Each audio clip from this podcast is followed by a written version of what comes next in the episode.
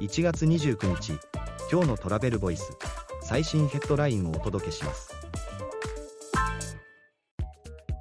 大阪万博の経済効果最新版では来場者の消費支出8913億円と推計。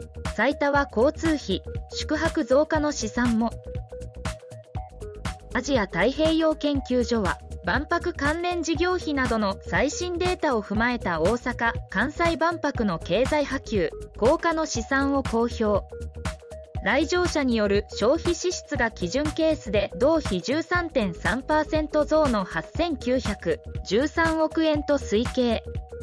国内日帰り客が3784億円。国内宿泊客が3143億円。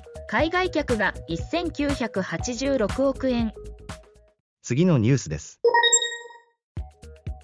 JTB デジタル通貨アプリリージョン PAY 運営会社と資本業務提携ギフトパッド社と。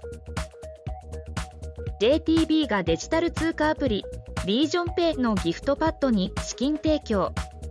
観光地デジタル化支援事業を強化。次のニュースです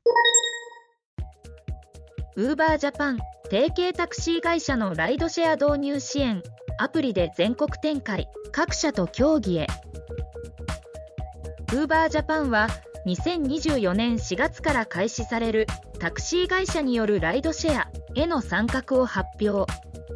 複数の提携タクシー会社とともに Uber アプリを用いた支援を全国展開していく。次のニュースです。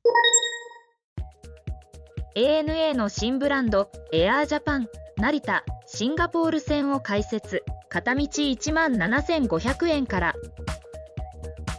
ANA のハイブリッドエアラインエアージャパンが3つ目の路線成田シンガポール線を開設。記事の詳細はトラベルボイス .jp で。ではまた明日。